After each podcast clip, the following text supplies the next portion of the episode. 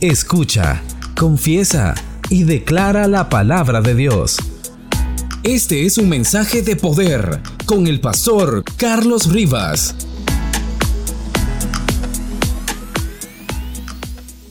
Vamos a continuar con el estudio de este apasionante libro, como lo estamos haciendo los días miércoles.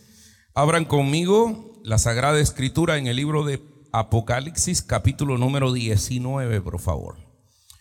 Apocalipsis quiere decir revelación o develación. De ahí viene Apocalipsis. Y así es que es un bonito libro. Vamos a leer del versículo número 7 hasta el versículo número 9. Y esta noche, queridos hermanos, vamos a desarrollar un estudio bíblico que le hemos llamado la boda del Cordero. Hoy vamos a ser invitados a la cena de la boda del Cordero. Gloria a Dios. Leemos las sagradas escrituras en el nombre del Padre, del Hijo y del Espíritu Santo. Amén. Desde el 6 vamos a oír. Y oí como la voz de una gran multitud, como el estrendo de una gran catarata, y con la voz de grandes truenos que decía, aleluya, porque el Señor nuestro Dios Todopoderoso reina gocémonos y alegrémosle y démosle gloria, porque han llegado la boda del Cordero y su esposa se ha preparado y a ella se le ha concedido que se vista de lino fino, limpio y resplandeciente, porque el lino fino de las son es las acciones justas de los santos. Y aquel me dijo, escribe, bienaventurado los que son llamados a la cena de la boda del Cordero. Bienaventurados los que son llamados a la cena de la boda del Cordero. ¿Cuántos tienen el pase para esa cena, santos? Pues aquí hay una bienaventuranza para ustedes y para mí. Bienaventurados los que son llamados a las bodas de la cena del Cordero. Y me dijo, estas palabras verdaderas, estas son palabras verdaderas de Dios. Esta es palabra de Dios, santos. Tenga la bondad de sentarse, por favor. ¿A quién de ustedes no le gusta que lo inviten a una buena cena? Una cena donde haya una entrada, plato fuerte y postre, donde le sirven a uno, hermanos, ese montón de tenedores que están a un lado, al otro, y cucharas y cuchillos, y la mantequilla con diferentes panes para que usted pueda echarle, como te diría, al pan, y de entrada le dan eh, una, qué sé yo, una, sal, una sopa de cebolla, una crema de cebolla, una crema de, gallina, o le dan, eh, qué sé yo, eh, una una ensalada o algo que a usted le guste. Y de plato fuerte puede escoger entre carne, pollo, res, ahí hay bistec, ahí hay eh, carne de todo tipo, ahí hay, eh, como te diría, eh, un buen steak, ya sea de entraña, ya sea un puyazo, y lo pide término medio, así jugoso todavía, hermanos, una cosa tremenda acompañado de su puré, de su arroz y, o de lo que usted quiera, o le pueden dar una langosta eh, o un salmón, o si prefiere la comida italiana, un plato de una buena comida italiana con una pasta, con una lasaña. Y cuando usted ya está lleno, le dicen, aquí está el menú de, de postres, ahí hay un buen crembolé, hay una eh, sorbete así en, en bolitas y luego le dan un buen café americano y todavía después le dicen quiere un aperitivo y todavía usted pide eh, un aperitivo con sabor a menta y usted se levanta y dice qué gran comida ha sido esta, ¿verdad? Entonces, hermanos, pues esta noche vamos a hablar precisamente de algo así, que es mucho más que la mejor cena que ustedes hayan tenido. Déjenme preguntarles cuál ha sido la mejor cena a las que ustedes les han invitado. Así que, que la recuerden todavía, que digan, wow, esa sí fue una cena con todas las de la ley. Que le dicen a uno que vaya hasta con traje de etiqueta para poder participar de un banquete pascual. Pues queridos hermanos, hoy vamos a hablar de una cena donde nada más ni nada menos el invitado es el Señor Dios Todopoderoso. Hay dos eventos, queridos hermanos, descritos en las Sagradas Escrituras que están relacionados eh, con nosotros, la iglesia, inmediatamente después del traslado, el arrebatamiento de la iglesia. En el arrebatamiento, el traslado, como le llame, Cristo viene por su iglesia. Inmediatamente después, en ese tiempo que dura siete años, que aquí abajo es la tribulación, la gran tribulación, el Armagedón y otro montón de cosas que hay acá, donde se da la manifestación del dragón, del falso profeta, del anticristo, la marca de la bestia y todo lo que nosotros hemos visto en los capítulos desde el capítulo número 5 eh, hasta el capítulo número 16. Entonces, hermanos, en el cielo hay otra escena y es precisamente se dan dos acontecimientos que narra la escritura. El primero se le llama el tribunal de Cristo donde nosotros iremos no a ser juzgados porque ya fuimos juzgados por el Señor y fuimos perdonados, lavados, redimidos y restaurados por la sangre preciosa del Cordero de Dios, sino que ese tribunal es como un lugar de premiación en que se van a dar cinco tipos de corona. La corona para los que esperan su venida, la corona para los ganadores de almas, la corona para los pastores que pastorean la grey y otras coronas, la corona de justicia, de verdad, de gloria, etc. Otro acontecimiento que se va a dar previo a la segunda venida de Cristo, siete años después del arrebatamiento, se le llama la gran cena de la boda del Cordero, que es precisamente de lo que ha hablado la escritura acá. Eh, dice el versículo número 9 el ángel me dijo, escribe, bienaventurados son los llamados a la cena de las bodas del Cordero. Y todavía para rematar dice, y me dijo, estas son palabras verdaderas de Dios. Así que lo que vamos a oír ahora son palabras verdaderas de Dios, hermanos. Donde no hay dolo, doble moral, donde no hay alevosía, donde no hay premeditación, donde no hay mentira ni verdad porque Dios no es hombre para que mienta ni para que se arrepienta. Entonces hoy, queridos hermanos, estudiaremos este evento especial de la cena de las bodas del Cordero. De entrada, respondamos a la pregunta, ¿qué es esto? ¿Qué, qué son las bodas del Cordero? Vamos a entender la cena de las bodas del Cordero como el evento en el cual Cristo, el esposo, nuestro amado Salvador, consuma su amor con la prometida, que es la iglesia. Es decir, es esa, esa unión eh, que ya existía y por la cual Cristo vino a, a pagar en la cruz del Calvario, pero esa va a ser como la consumación. Va a ser el momento en que Cristo consuma su amor con la prometida que es la iglesia. Hermanos, en el arrebatamiento de la iglesia, en el rapto, en el traslado, Cristo aparece como un esposo para tomar a su esposa a sí misma y para llevársela con él, para que la relación que fue prometida pueda consumarse y que los dos puedan llegar a ser uno solo. En muchos pasajes del Nuevo Testamento, en los 27 libros que tiene el Nuevo Testamento, eh, presenta la relación de Dios y de Cristo con la iglesia usando la figura de una esposa. Que no les extrañe esto, hermanos, porque es algo bien común en la Sagrada Escritura. Bueno, eh, eh, en el Nuevo Testamento, Cristo es el esposo que se entrega por eh, su amada la iglesia. Y quiero que veamos un pasaje para que ustedes lo, lo, lo, subrayen. Es una de las cartas de Pablo. Vayan por favor al libro de Efesios, capítulo número 5, por favor.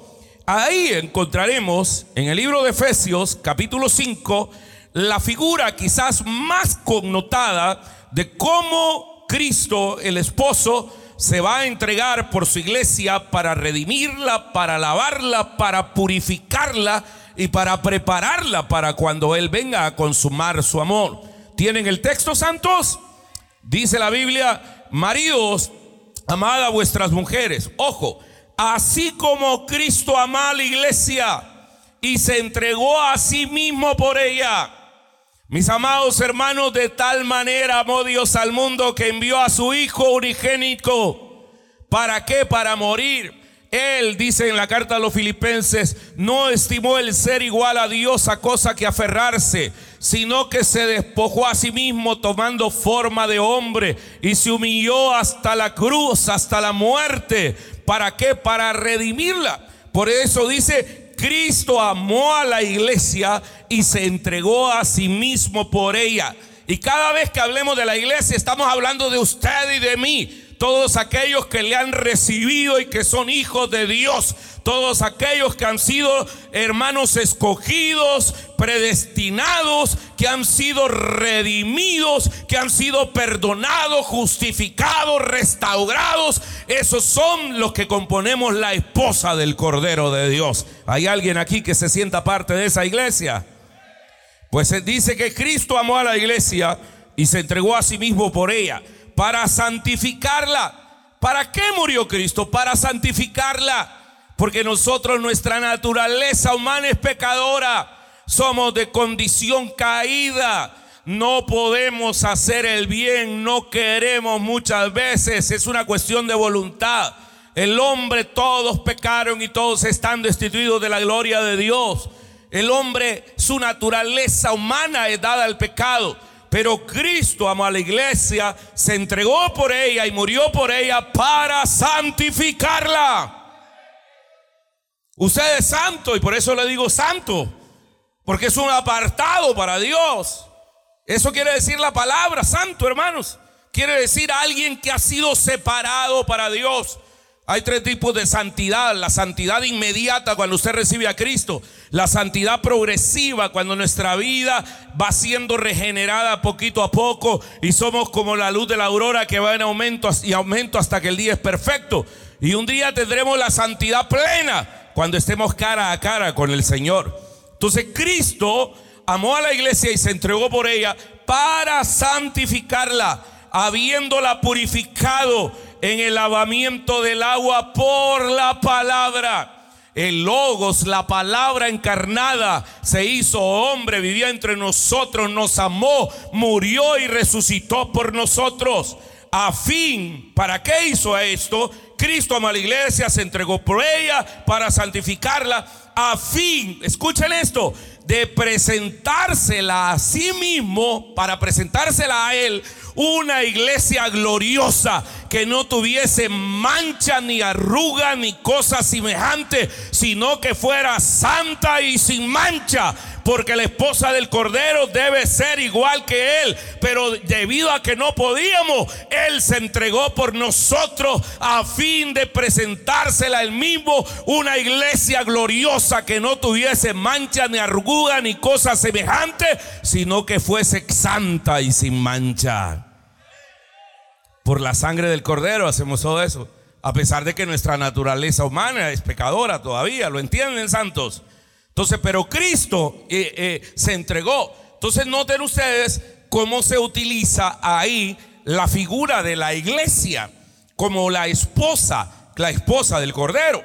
En el Antiguo Testamento también es muy frecuente. Bueno, eh, el Antiguo Testamento es mucho más frecuente, quiero decirles. El hecho de que Dios trata a, su pueblo, a Israel, que trata a su iglesia. En ese momento la iglesia eran los apartados de Dios, el pueblo de Dios. Hermanos, los que creían en Yahvé, el Señor, la trata como su amada, que comete adulterio, que se va con otro y todo. Pero en el Antiguo Testamento, Dios como el marido presenta la figura de, del esposo, del marido. Hay un texto que a mí me encanta. Está en Isaías capítulo número 54, versículo 5. Oigan lo que dice, porque tu marido es tu hacedor Jehová de los ejércitos es su nombre. Y tu redentor, el Santo de Israel, Dios de toda la tierra será llamado. Así que hermanas que están acá, que no tienen marido, que están solas, jamás vuelvan a decir eso. Porque usted tiene un marido y su marido es el hacedor. Las que dijeron amén son las que no tienen marido. Entonces, eh, eh, el punto es, sí, tienen un marido, es el Señor. Y te aseguro que el marido y las que están casadas y tienen un marido chueco, hermanos, como, como somos la mayoría de los hombres, quiero decirles que ese marido que tienen, que es el Señor, es mucho más fiel, mucho más responsable, mucho más amoroso. Es un Dios que dice, con amor eterno te he amado. Tú eres mía, tú me perteneces, eres la niña de los ojos de Dios. Levanta tu manita y grita, mi marido es el Señor. No quieren gritar las mujeres, mira. Pero les digo, medio ven con una cosita ahí con el, con el marido que tienen y ya lo andan celando. No, hombre, yo si fuera usted, gracias a Dios le daría. Que le, que, le quieran quitar ese, ese clavo que tiene ahí. Está como un loco que decía, hey, mire, pastor, me dijo, la situación anda tan mal en este país económicamente que si mi mujer se va con otro, yo me voy con ellos, entonces, entonces, ¿me entienden? Entonces, entonces, hermanos, presten atención acá. Pero la, la figura es la del marido. Tu marido es tu hacedor. Jehová de los ejércitos es su nombre. ¿Cómo se llama su marido, hermanos? Jehová de los ejércitos, dice ahí. ¿Ya? Así que no anden diciendo, mira vos, deberías de conseguirte a alguien para que no esté sola, que no sé qué. ¿Sola de dónde? Dígale. Usted cítele Isaías 54, 5 y dígale, yo tengo marido. Bien escondido lo tenía. ¿Cómo que escondido? ¿Y quién es? ¿Cómo se llama? Mi marido es Jehová de los ejércitos, mi hacedor. Amén. A ver, la sierva dice gloria a Dios. Dígame, sierva, usted, hombre.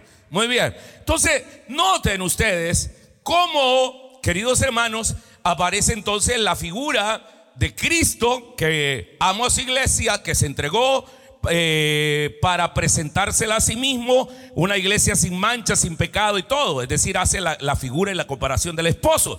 Luego en el Antiguo Testamento eh, va a presentar a, Dios como el esposo y a la iglesia y al pueblo de Dios como su eh, esposa.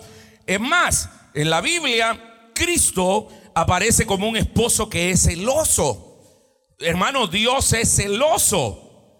Les acabo de decir, no es celotípico, porque el celotípico es, eh, como te diría? La, es una enfermedad, ¿verdad?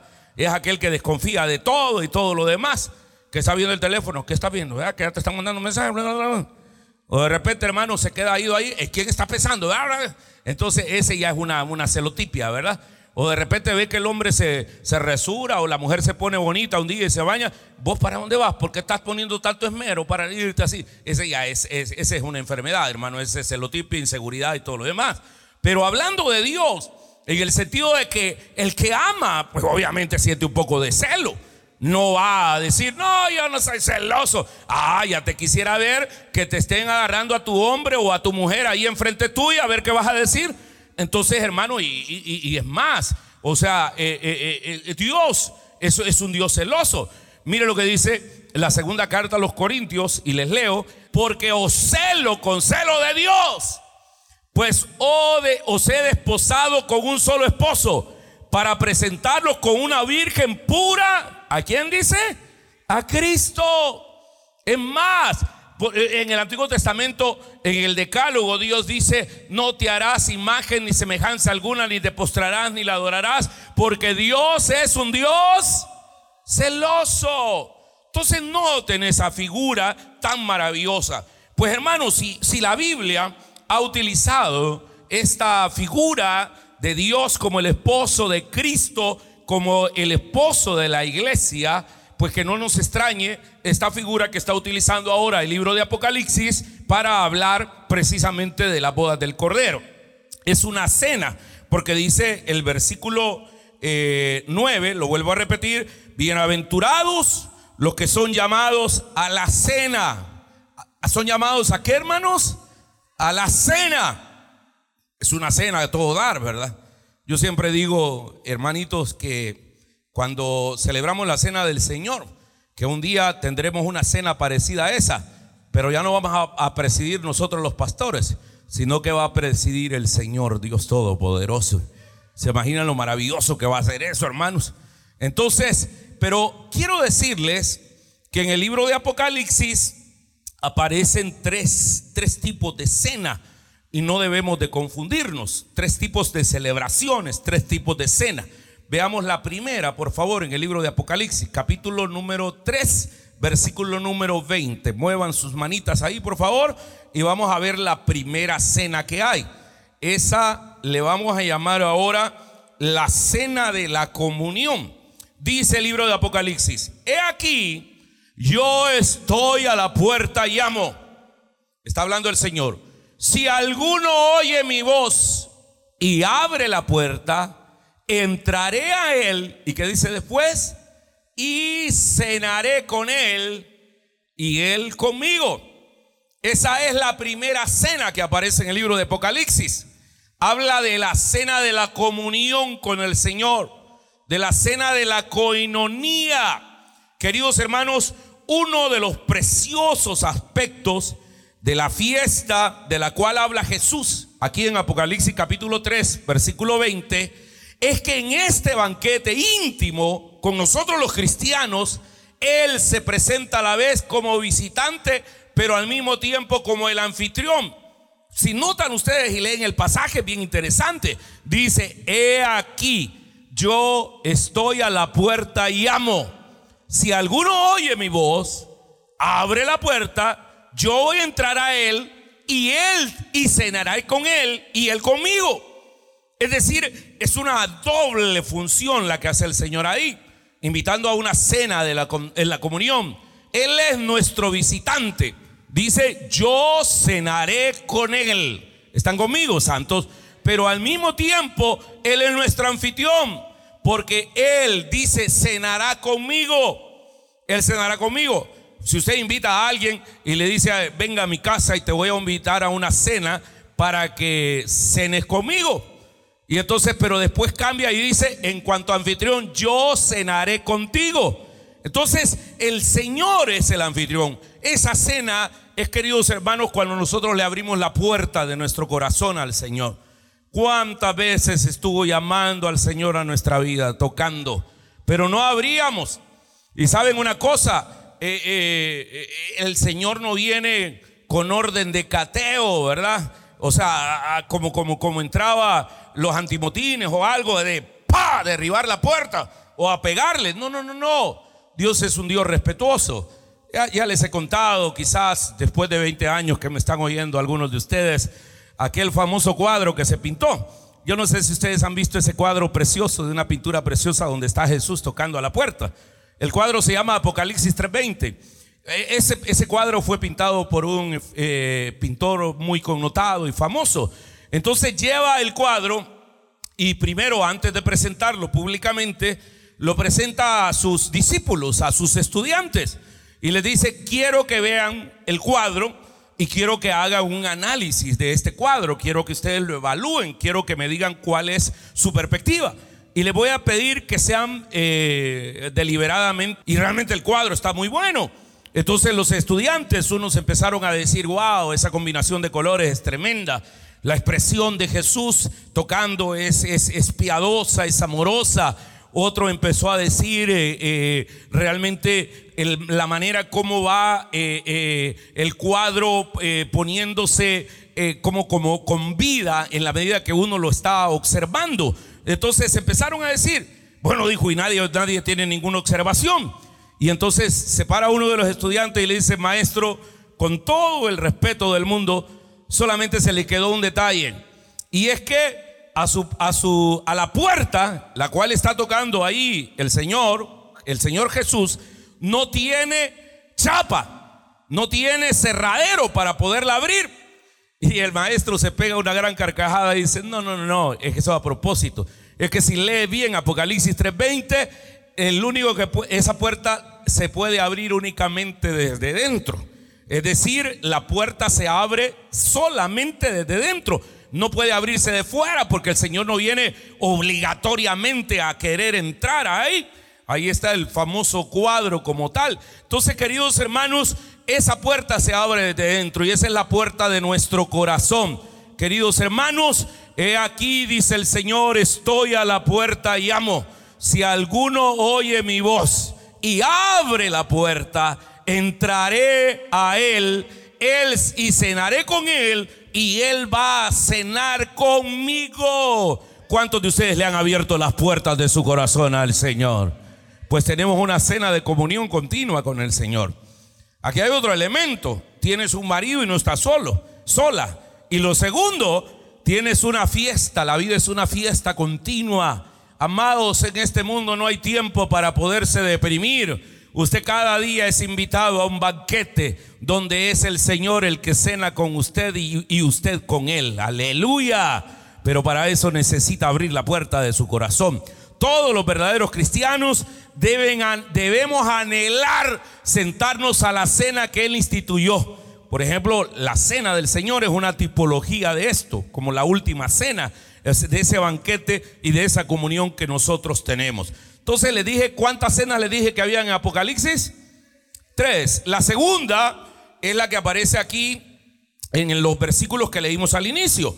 Esa se llama la cena de la boda del Cordero. Dice el versículo 7, gocémonos y alegrémonos y démosle gloria porque ha llegado la boda del Cordero y a su esposa se ha preparado. Y luego dice, bienaventurados los que son invitados a la cena de la boda del Cordero. Hermanos, solo aquellos que han sido llamados tendrán el privilegio de sentarse a comer a la mesa. Aquellos que han sido llamados, aquellos que tienen la tarjeta de invitación, aquellos que tienen su visado.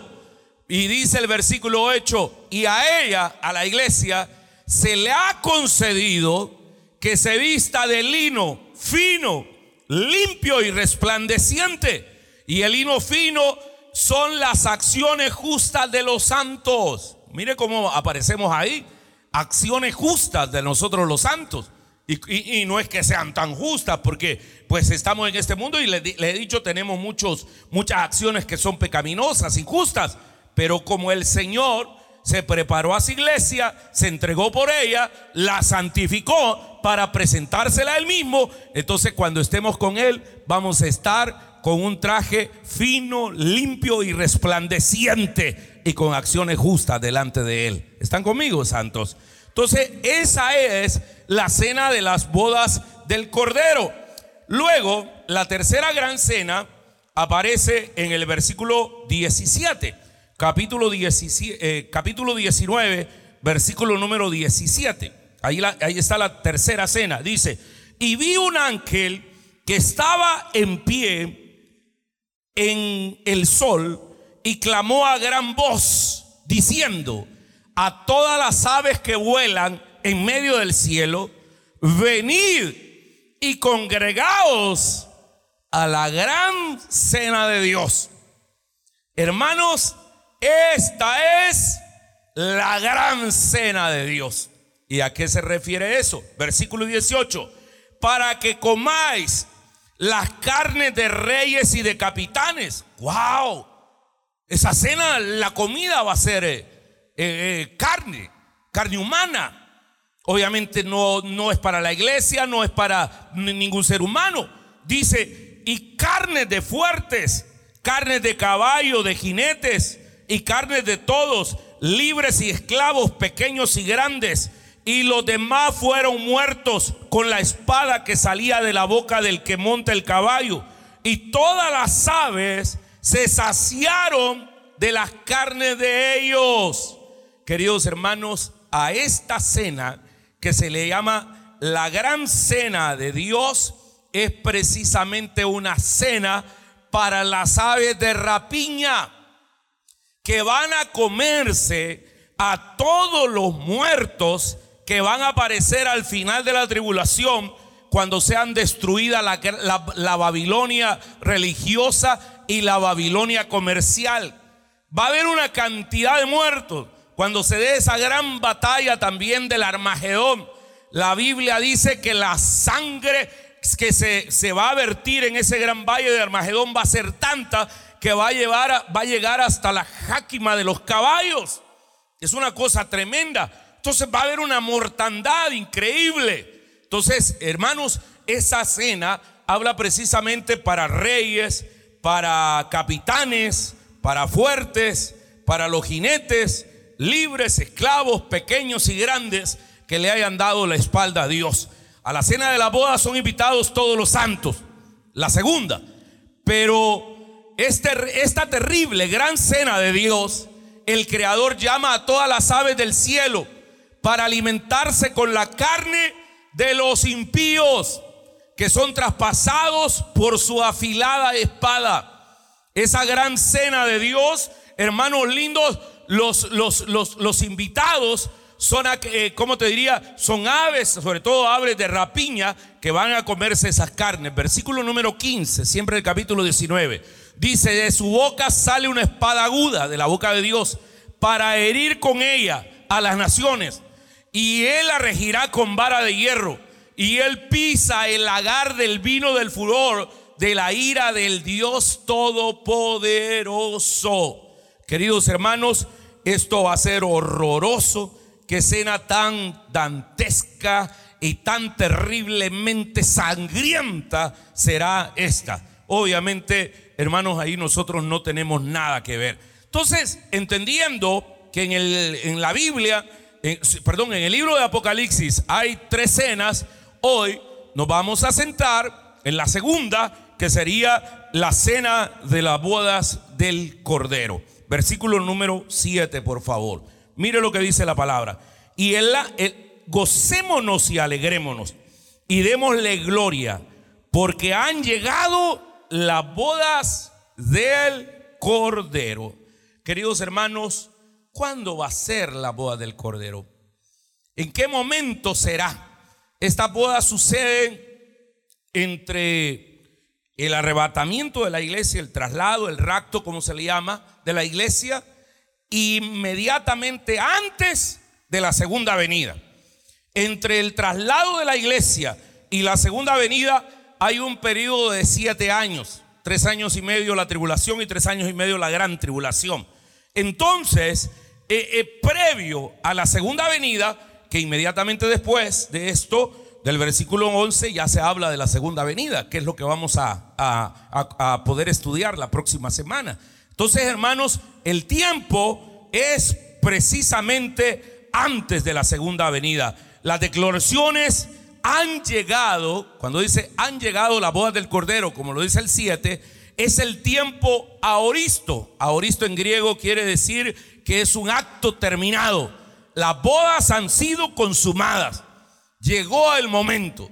En Apocalipsis 19:8 demuestra que la boda sigue al tribunal de Cristo, por cuanto aparece la esposa con las acciones justas de los santos.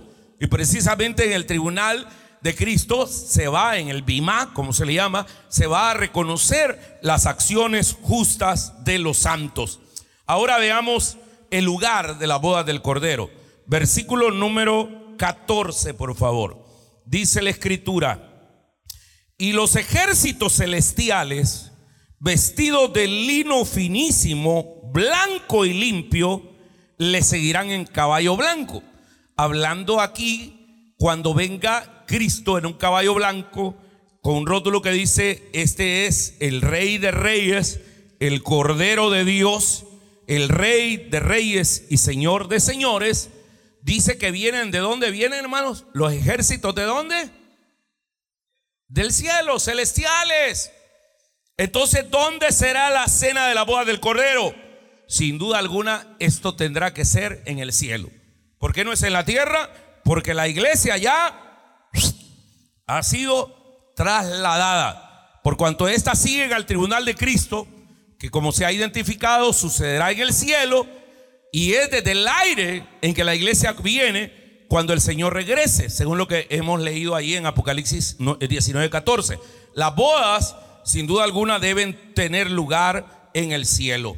Ningún lugar es más adecuado eh, para poder celebrar esta cena con el Señor con eh, personajes celestiales. Ustedes se recuerdan, hablando aquel famoso pasaje del rapto, que a mí me encanta mucho, que está en, la, en una de las cartas de San Pablo, primera tesalonicense 4:17. Esto sucede siete años antes de la boda del Cordero. Pero noten lo que dice ahí. Luego nosotros, está hablando de, de un abrir y cerrar de ojos, sonará la gran trompeta, los muertos en Cristo resucitarán primero. Y luego dice el 17, luego nosotros, los que vivimos, los que hayamos quedado, seremos arrebatados, paso, juntamente con ellos en las nubes, para recibir al Señor en el aire. Y ahí estaremos siempre con el Señor. Entonces noten la escena. Es decir, fue llevada a la iglesia, llevada al cielo. Por eso en el 14, cuando Cristo viene, en el versículo 14, dice los ejércitos celestiales vestidos de líneo finísimo. Es decir, vienen del cielo. Entonces, queridos hermanos, el primero, el, tiempo, eh, ya hemos visto varios elementos. ¿Quién es, ¿Quién es el esposo? Es el Señor que, que amó a la iglesia, se entregó la preparó, la santificó, la purificó para Él, para presentársela al mismo. La iglesia, que son los redimidos de Jehová, nosotros, sus santos, somos la esposa. Eh, ¿Cuándo será esto? Al final de la tribulación, antes de la segunda venida. El escenario va a ser en la tierra. Eh, perdón, va a ser en el cielo porque la iglesia ya no está en la tierra. Y finalmente, hablemos de los participantes en esas bodas. Versículo número 7 dice, gocémonos y alegremos. Fíjense que ustedes miran el contexto, está hablando desde el 4 de los 24 ancianos que representan la iglesia, tanto de judíos como de gentiles. Es decir, eh, desde ese momento hay una respuesta a la adoración celestial, porque en el versículo 1, 2 y 3 está habla, es, todo eso sucede en el cielo, los ángeles. Luego en la tierra hay una respuesta de la iglesia, los 24 ancianos. Y luego el versículo 6 dice, oí una voz de una gran multitud con el estruendo de muchas aguas y la voz grande de truenos que decía, aleluya, porque el Señor nuestro Dios todopoderoso reina. Y luego que dice, lean por favor el, siguiente versículo todos, fuerte.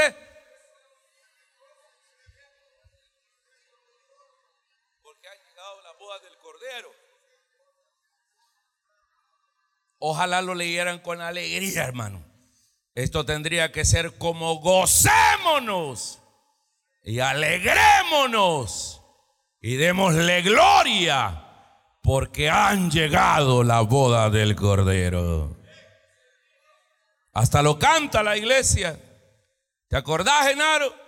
Me gozaré, me alegraré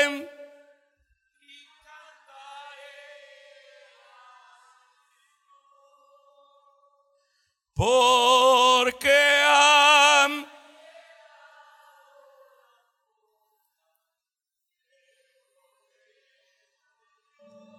Qué lindo. Imagínense eso. Gocémonos y alegrémonos. El momento culmen. Eh, eh, eh, hermanos, en una boda, qué alegría. Sobre todo de la mujer. Y en este caso la iglesia. ¿Se ha fijado en las bodas cómo van las mujeres, hermano? Bien contentas, ellas son la, ellas son la, figura principal. El marido sale sobrando ahí. Para empezar, uno tiene que llegar ahí y esperar allá adelante a la mujer. No, quien hace todo el desfile es la mujer. Y ella va radiante. Y toda la gente quiere ver cómo va vestida, cómo viene, cómo va peinada y cómo es su vestido, etcétera. Y el marido allá temblando. Ay, qué lío me estoy metiendo. Entonces, y la mujer va radiante de alegría, va gozosa. Y el marido, el marido allá parece matraca, va. Y ella ahí regalando rostro y estilo. ¿Me entiende? Entonces, las bodas del Cordero son un evento evidentemente envuelto de, de alegría en la que solamente Cristo y la iglesia está ahí. ¿Están conmigo, hermanos? La, iglesia, que era para el programa de Dios, para este presente siglo, ya habrá sido trasladada, resucitada, presentada al Hijo por el Padre y constituida un instrumento para la cual la eterna gloria de Dios es manifestada para siempre en ella. Entonces, mis amados hermanos, ese momento es de mucha alegría. Por eso dice, y aquí vamos a terminar y luego lo vamos a cantar, que ya están los músicos acá. Dice, gocémonos y alegrémonos y démosle gloria, porque han llegado las bodas del Cordero y su esposa se ha preparado. Una pregunta, ¿cómo se preparó la iglesia? ¿Ah? Se preparó la iglesia solamente esperando al Señor porque quien la preparó fue Él, hermano, y la limpió con la sangre del Cordero. De ahí las obras de nosotros los santos a veces delante de Dios no tienen mucha importancia.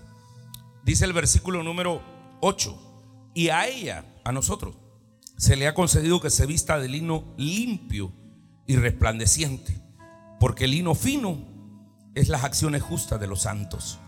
Y el ángel me dijo, escribe, bienaventurados los hermanos del Tai que esta noche están oyendo la palabra. Felices, doblemente felices, bienaventurados los que son llamados a la cena de la boda del Cordero. Y para afirmar dijo, y me dijo, estas son palabras verdaderas de Dios. Y va a suceder eso, no importa su opinión, porque estas son palabras verdaderas de Dios. Y un día de eso, usted y yo estaremos con el Señor cara a cara.